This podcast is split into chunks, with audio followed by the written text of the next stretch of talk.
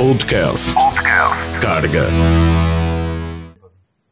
Ó João Vasco Almeida, tu que estiveste a estudar muito bem a agenda cultural e musical deste nosso país, deparaste-te com dois grandiosos concertos que vão acontecer nesta, neste hiato até ao começo dos festivais de verão e, da sua, e da, daquela, daquele espaço lisboeta que vai dar mais um Rock in Rio.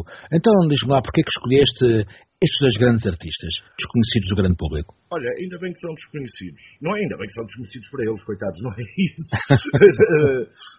Porque eu julgo que não há uma, uma atenção suficiente na música, na música não, nos ouvintes portugueses para a música que se faz para já aqui ao lado.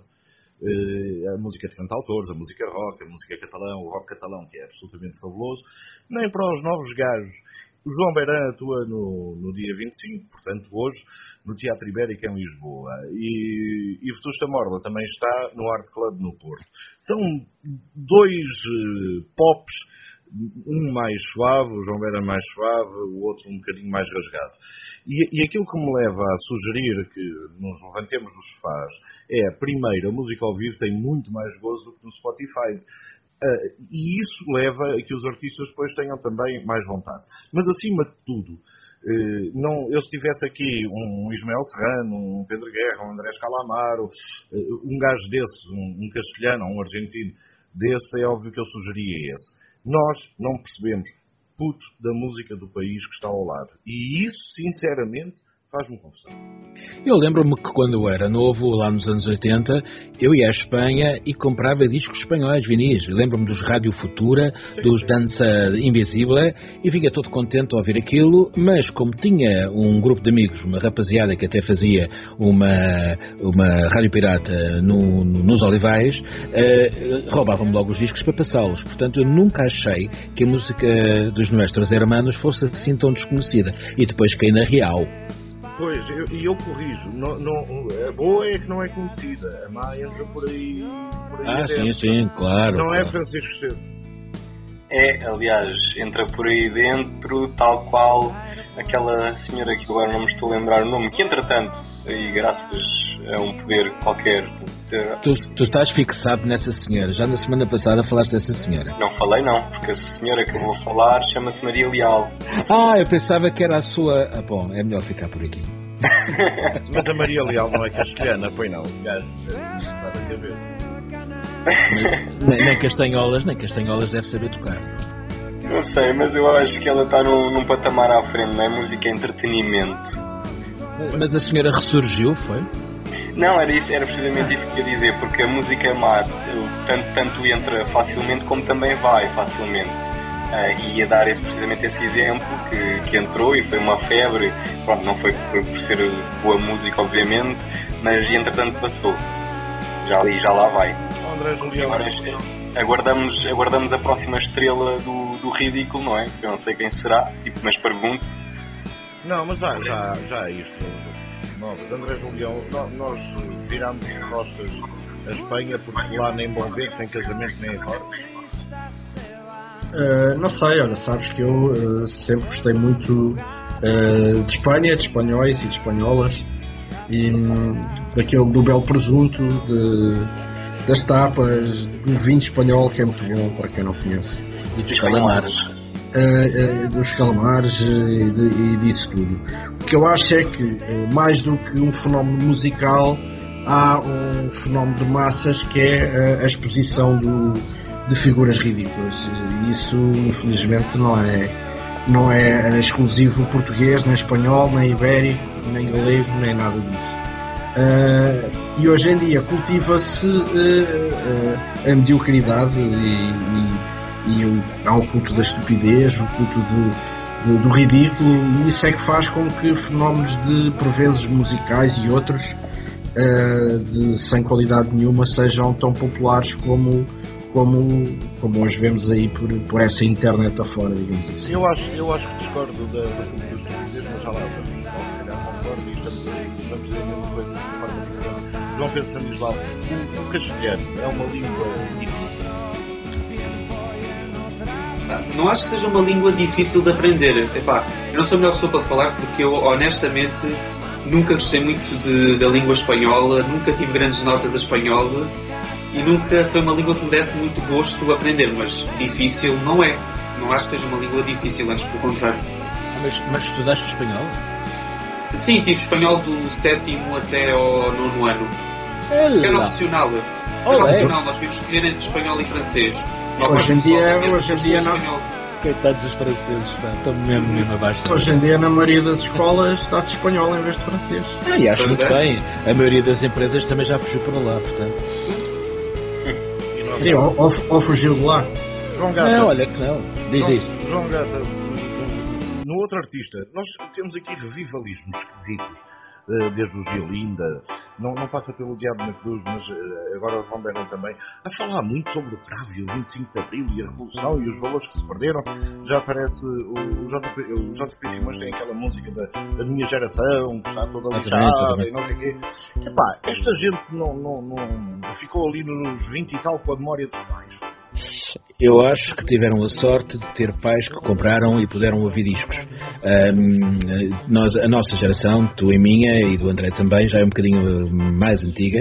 E, por exemplo, os meus pais ouviam eh, apenas e só. O meu pai ouvia música clássica, não porque, porque era erudito, mas sim porque era aquela que alguém também lhe apontava como eh, obrigatória. E a minha mãe adorava as melodias de sempre. Portanto, eu nunca eh, aprendi a viver com a revolução e com eh, toda, todo, todo, todo o folclore, no bom sentido, que a envolveu. Agora que esta malta mais nova, que agora está nos 30, 30 e poucos, tem que ir buscar alguma coisa que tivesse feito sentido no mundo que já não tem nada que faça sentido e que celebra assim, ou pelo menos exige uma nova revolução. Eh, Eu, como acho que a única revolução possível eh, será sempre eh, e exclusivamente intelectual, se não for uma revolução a partir de, de- de- do nosso pensar e do nosso pensamento, não vamos a lado nenhum, porque tanto como a música Pimba vai e vem, não é? Ehm, acho que esta malta tem que se agarrar àquilo que os pais acreditaram e que eles nasceram e se envolveram também, porque, porque viveram todo o entusiasmo que foi esmorecendo ao longo da vida, não é? Ao longo das últimas décadas. Mas isto é a minha opinião. E tu, qual é? Eu ia perguntar isso ao Francisco Esteves, que faz parte da geração das Ah, pessoas que agora andam a cantar o cravo, a revolução e, como diria João Gata, Exatamente. Não, a minha geração, a minha geração, para já tínhamos combinado que esta conversa das gerações ia acabar. É verdade, por isso vamos acabar com ela imediatamente depois da tua resposta e do André. Mas eu queria apenas dizer que, eh, então, antes de terminar essa, essa questão das, das gerações, que a minha geração agora só ouve funk. Portanto, se houver funk castelhano, que venha. Funk é aquela cena de abanar o rabo, não é? Não, Yeah. funk há muito funk, há funk belíssimo e há funk horroroso. Mas não, Exato. mas, eh, não, não, Como, como em todos os, os estilos musicais, não respondeste à minha curiosidade. É, porque é que pensas, se é que alguma vez eh, tiveste amassada de pensar, porque é que entre os 20 e os 30 os novos compositores vão buscar referências históricas que não é propriamente do tempo de formação musical e cultural eh, que lá está. Mas eu não, eu, não, eu, não, eu não sei se isso é mesmo regra geral. É, é, é, a minha dúvida volta a ser a mesma. Eu não fui influenciado pelo Daniel Bacelar. Eh, porque é que o Zé Mário Branco de 73 tem de influenciar a geração dos 20 agora?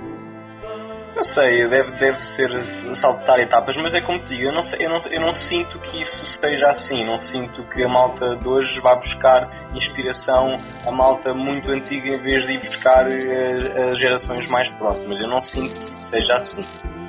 Na verdade, na verdade há uma certa razão, porque eu tenho feito alguns programas agora eh, na, na rádio com música portuguesa contemporânea, eh, ou sou eu que não escolho eh, os temas mais revolucionários, ou então sou eu que tenho a sorte ou o azar de descobrir eh, alternativas espetaculares. Eu acho que nunca se fez tão boa música e tanta boa música em Portugal como, como esta geração.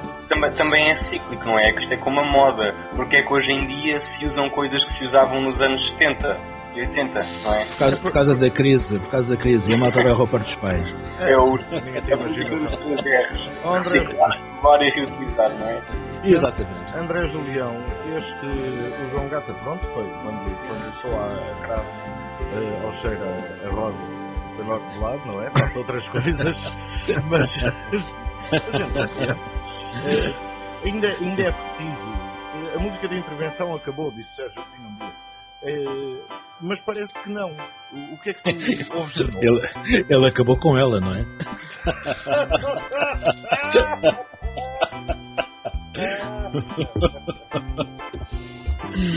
Qual era a pergunta?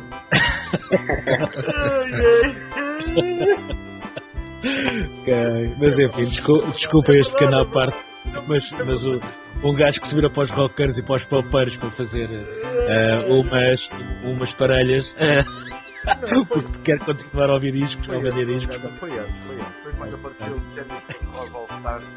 Exatamente. Coisa na, na e também com o filho a vender os bilhetes para os grandes espetáculos deste tipo. Não, é, é demais. Uh, não, André, esqueci. é para dizer, diz qualquer coisa de esquerda, André. Zé Mário Branco, tá, Zé Mário Branco. Olha, uh, já que falamos na música e no revivalismo, uh, eu não sei se é verdade ou não essa questão de estarmos agarrados, ou desta geração, desculpa Francisco, uh, estar, estar agarrada às preferências musicais dos pais. Mas lá que isso é verdade no cinema é, porque nós assistimos cada vez mais a remakes, a remakes de remakes, a remakes de remakes de remakes, e parece que esgotou-se a imaginação e, e, e, ninguém queria nada de novo. As próprias uh, séries grandes hits da atualidade, no fundo, são remakes de outras séries que já aconteceram, são, ou são feitas de outra forma. Mas uh, acho que uh, nesse aspecto há uma crise de criatividade latente, não só em Portugal, mas, mas global. Qualquer dia ainda voltam a fazer o Pátio dos Cantigas, é o que eu digo. E as melodias de sempre. E as melodias de sempre. Estes não fizeram já um remake do Pátio? Já fizeram, já. Era, é verdade, sim, senhora. Era por ironia só. Não era, não era mais nada. e está bem catita. E catita. Um abraço a todos. Adeus. Bye. Oldcast. Carga.